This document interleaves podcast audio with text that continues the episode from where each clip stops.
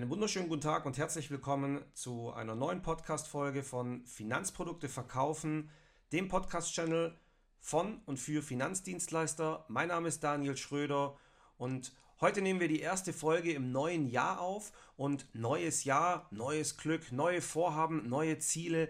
Das lädt natürlich ein, sich so ein bisschen Gedanken darüber zu machen, was möchte ich alles in diesem Jahr erreichen.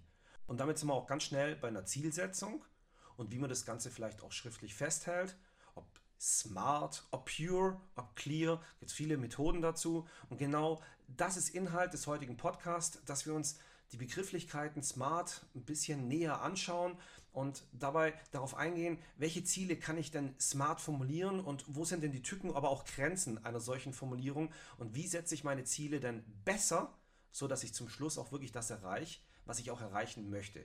Unabhängig davon, ob ich ganz neu in dem Metier bin, ob ich im Angestelltenverhältnis, ob ich selbstständig bin, ob ich die Führungskraft bin. Ich hoffe, ich kann Ihnen heute neue Erkenntnisse liefern, die Ihnen bei Ihrer ganz individuellen Zielerreichung dann auch wirklich helfen.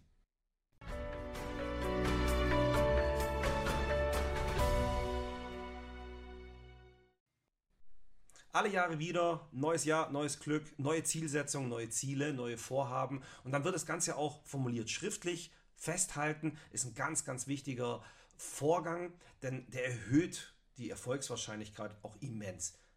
Und deswegen macht es durchaus Sinn, sich Ziele erstmal auszudenken, festzuhalten und die auch wirklich schriftlich festzuhalten. Aber die Frage ist, was verziele ich mir und wie halte ich es schriftlich fest? Ich selber, ich habe schon wahrscheinlich 70, 80, 100 Mal gehört, Ziele werden smart formuliert. Und SMART ist in dem Zusammenhang ein Akronym, das einfach als, als Hilfsmittel für eben eine Formulierung präziser Ziele eingesetzt wird. Jeder Buchstabe steht folgedessen für einen einzelnen Parameter, ein Kriterium. S spezifisch, Ziele müssen eindeutig definiert sein, nicht vage, sondern eben wirklich so genau als irgend möglich. M Messbarkeit. Äh, A A ist schon so ein Punkt, da scheiden sich die Geister. Akzeptiert, ambitioniert oder doch eher ansprechend. Gemeint ist in Sprachgebrauch eher das akzeptiert. Ich gehe danach auch nochmal auf die Gründer ein, was die sich dabei gedacht haben. Akzeptiert steht dann eben, dass es eben für Menschen ansprechend, erstrebenswert sein soll, ein solches Ziel auch zu erreichen. R, Terminologie für realistisch, das gesteckte Ziel muss einfach machbar sein, es muss möglich sein, sowas zu erreichen. Und terminiert, das bringt dann das Ganze noch auf eine zeitliche Achse. Also bis wann wird denn das gesteckte Ziel auch umgesetzt und erreicht? Es gibt Ergänzungen zu Smart. Es gibt auch Smarter, kommt noch ein E und ein R dazu. E, je nachdem, wo man schaut, das eine ist dann eben dieses ökonomische, also ecological oder eben ethical. Und das andere R, was da noch steht, ist dann für ressourcenschonender Umgang.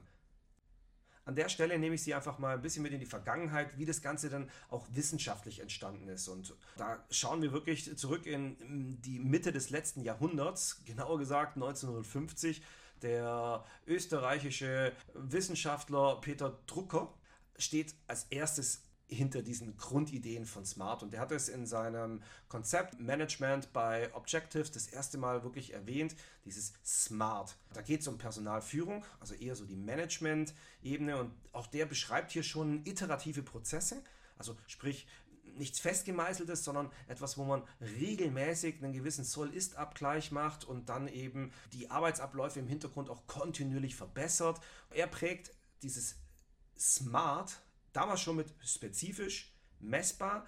Das A stand damals allerdings in Deutsch übersetzt für erreichbar. Das R, realistisch oder relevant und dann eben terminiert. Also das war schon ein Riesenunterschied, nämlich zwischen vielleicht ambitioniert oder attraktiv, wie es heutzutage regelmäßig eingesetzt wird, und dem Grundgedanken, nämlich erreichbar, machbar. Dieses ambitioniert, attraktiv, das kommt meistens aus, aus dem Managementprozess, denn ja, die Ökologen dieser Welt haben die Formel für sich entdeckt, die haben sie verstanden und es ist eine wunderbare Möglichkeit, große Ziele auch klein zu brechen und dementsprechend auf einzelne Berater zu verteilen. Richtig Fahrt hat das Ganze aufgenommen 1990 Äh, Locke und Latham, zwei Wissenschaftler, die die Goal-Setting-Theorie formuliert haben, also die Zielsetzungstheorie, Goal-Setting. Diese Zielsetzungstheorie ist eine Motivationstheorie. Und im Mittelpunkt dieser ganzen Theorie steht ein Stück weit die Ergründung des Zusammenhangs zwischen Ziele, Zielsetzungen und natürlich dem Output, also der Performance. Also inwieweit hat es einen Einfluss darauf, wenn ich mir ein Ziel setze, dass ich auch eine Performance bringe. Es wird in dieser Theorie davon ausgegangen, dass Ziele eine der größten Grundlagen für die Motivation bilden. Also nur wenn ich ein Ziel habe, dann bin ich auch richtig motiviert.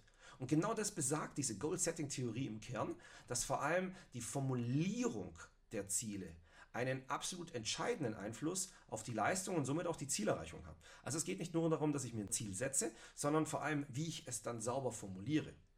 Die Formulierung eines spezifischen möglichst hohem Ziel führt dabei zu einer wirklich besseren Leistung als zum Beispiel sehr, sehr vage oder abstrakt formulierte Ziele oder eben so, eine, so ein Bekenntnis oder eine Vorgabe, Mensch, ich werde einfach mein Bestes geben und zum Schluss kommt halt das raus, was eben rauskommt.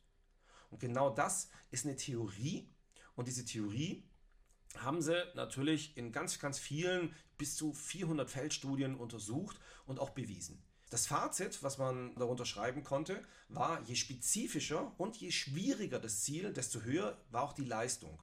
Oder ein vielleicht bei uns geprägter Satz, der das Ganze irgendwie ein bisschen ableitet, wäre dann unter Druck entstehen Diamanten.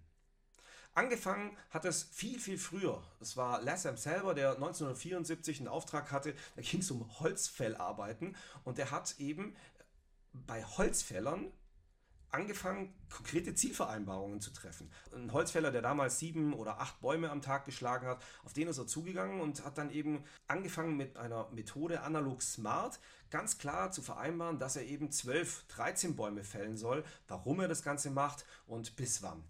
Und zum Schluss hatte er einen Vergleich, dass die Gruppe der Holzfäller, die eine klare Zielvereinbarung hatten, deutlich produktiver waren als Holzfäller, die keine Zielvereinbarung hatten. Das hat so weit geführt, dass die Produktivität um mehr als das Doppelte angestiegen ist. Das waren Studien von 1974. Das bedeutet, diese smarte Formulierung, wie wir sie heute aus Workshops, aus Seminaren, äh, von unseren Führungskräften kennen oder aus der Literatur, das ist Brain Technology der, der 70er. Und so entstand dann nach und nach die besagte Goal-Setting-Theorie, in der es eben bewiesen gilt oder als bewiesen gilt, setz dir ein Ziel, formuliere es sauber, setze es möglichst hoch, dann bist du motivierter und dann erreichst du mehr Leistung.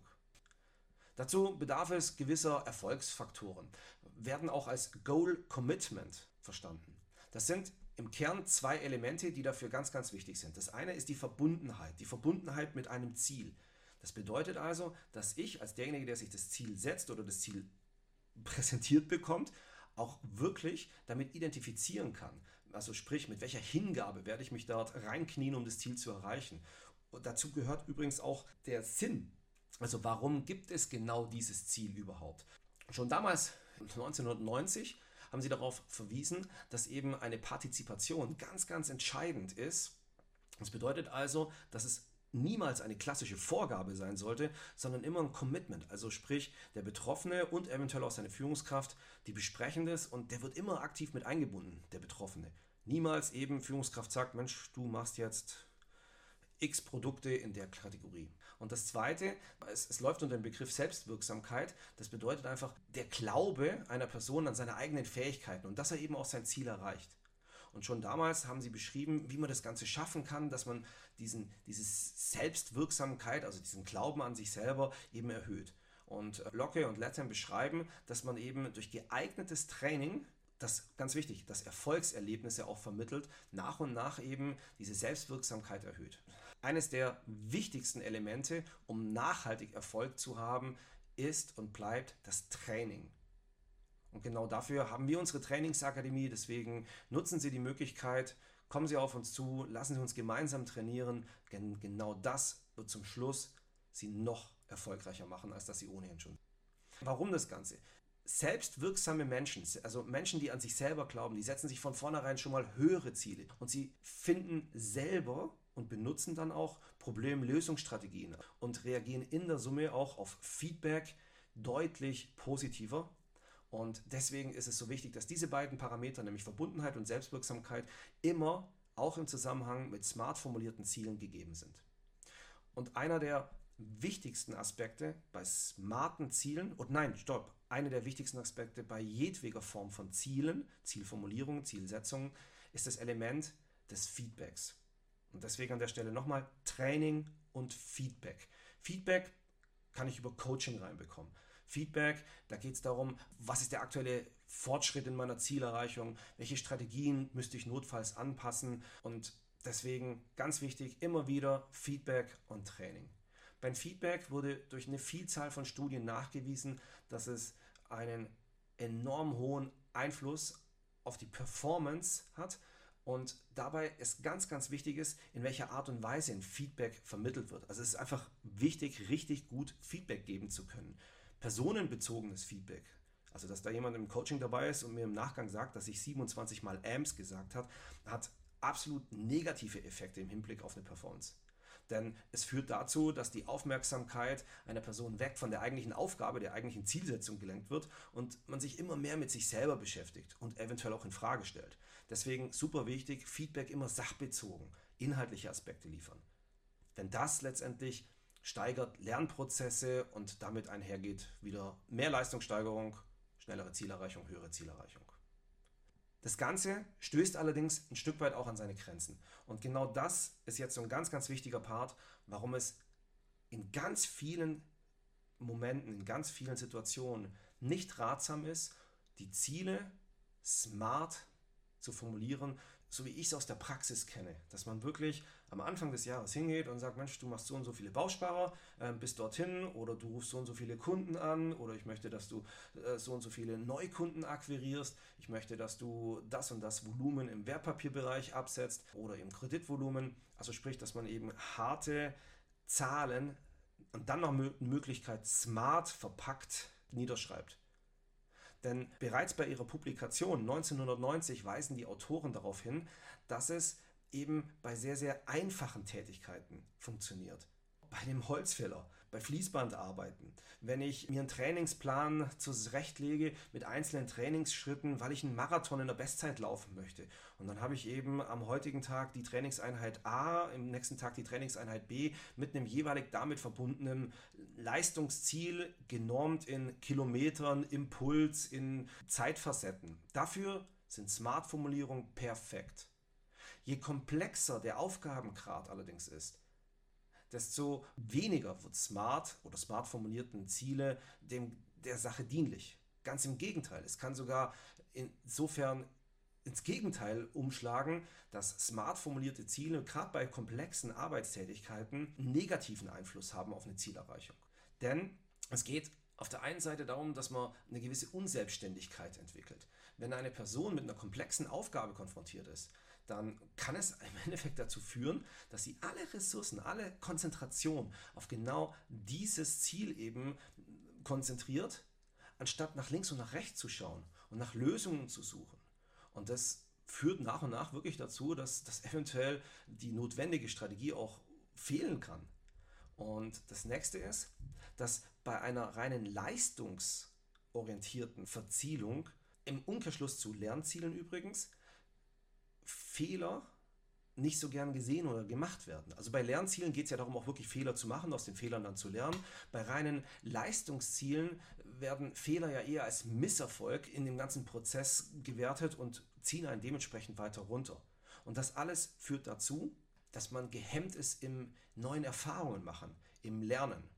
Also ein zu enger Fokus auf ein hohes Performance-Ziel mindert die Wahrscheinlichkeit, alternative aufgabenspezifische Strategien mal auszuprobieren, die zum Schluss dazu führen würden, die Aufgabe auch wirklich zu erfüllen.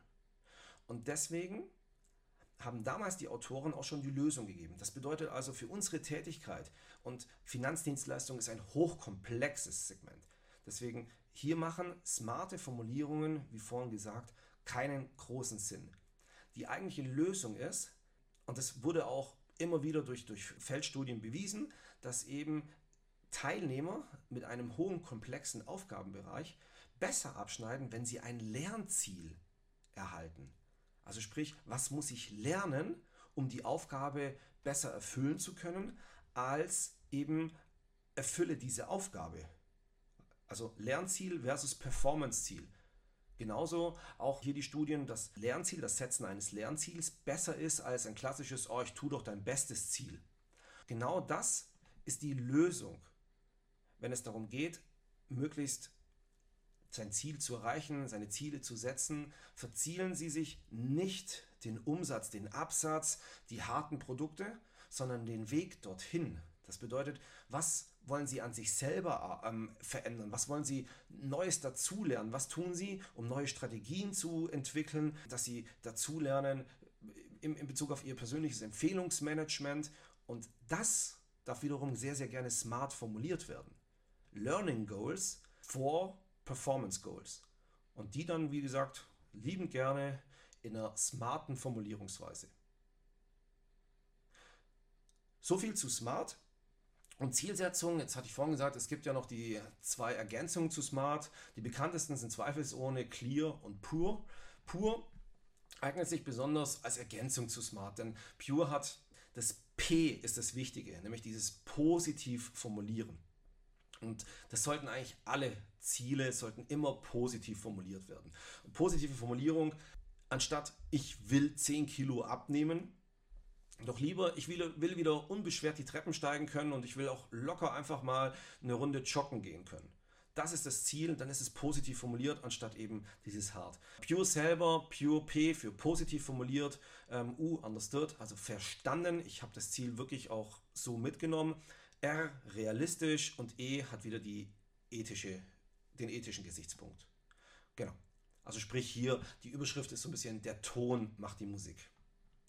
Und dem gegenüber noch die Clear. Clear, auch hier, ich gehe jetzt an der Stelle einfach nur noch auf die jeweiligen Buchstaben ein. C, C steht für Challenge, Challenging, also die Herausforderung. L ist Legal, die Rechtmäßigkeit. E, Exciting war es, also mitreißend, begeisternd. Agreed, einverstanden, das Agreement und Recorded ist dokumentiert, schriftlich niedergelegt. Also herausfordernd, sauber, ordentlich, rechtmäßig. Es muss mich begeistern, mitreißen. Ich bin damit einverstanden und es wird dokumentiert. Einige mehr von, Ziel, von diesen Zielfindungsphilosophien, von diesen Akronymen finden Sie auch, und das passt auch zum, zum eigentlichen Thema heute, nämlich sich Ziele setzen in unserem Erfolgsjournal also sprich ein, ein Erfolgstagebuch für jeden Finanzberater, wo man sich mit sich selber auseinandersetzt, jeden Tag aufschreibt, was habe ich heute gemacht, was, was bringt mich weiter, was hemmt mich, wie habe ich Kunden heute auf Empfehlungen angesprochen, wie stark war ich in der Akquise, was habe ich dafür getan, wozu habe ich Nein gesagt und natürlich auch immer in Verbindung mit, wie setze ich meine Ziele. Das kann ich an der Stelle jedem nur wärmstens empfehlen. Schauen Sie auf unseren Seiten vorbei. Ganz neu jetzt fürs neue Jahr wieder Finanzprodukte verkaufen, das Erfolgsjournal, Erfolgstagebuch für den Finanzberater. Und auch hier finden Sie weitere Ideen, wie Sie Ihre Ziele formulieren und auf was Sie sich alles fokussieren können. Ich hoffe an der Stelle, Sie sind wieder ein kleines, ein kleines Stückchen besser. Ich sage vielen Dank fürs Zuhören. Verkaufen Sie es gut und auf bald. Ihr Daniel Schröder.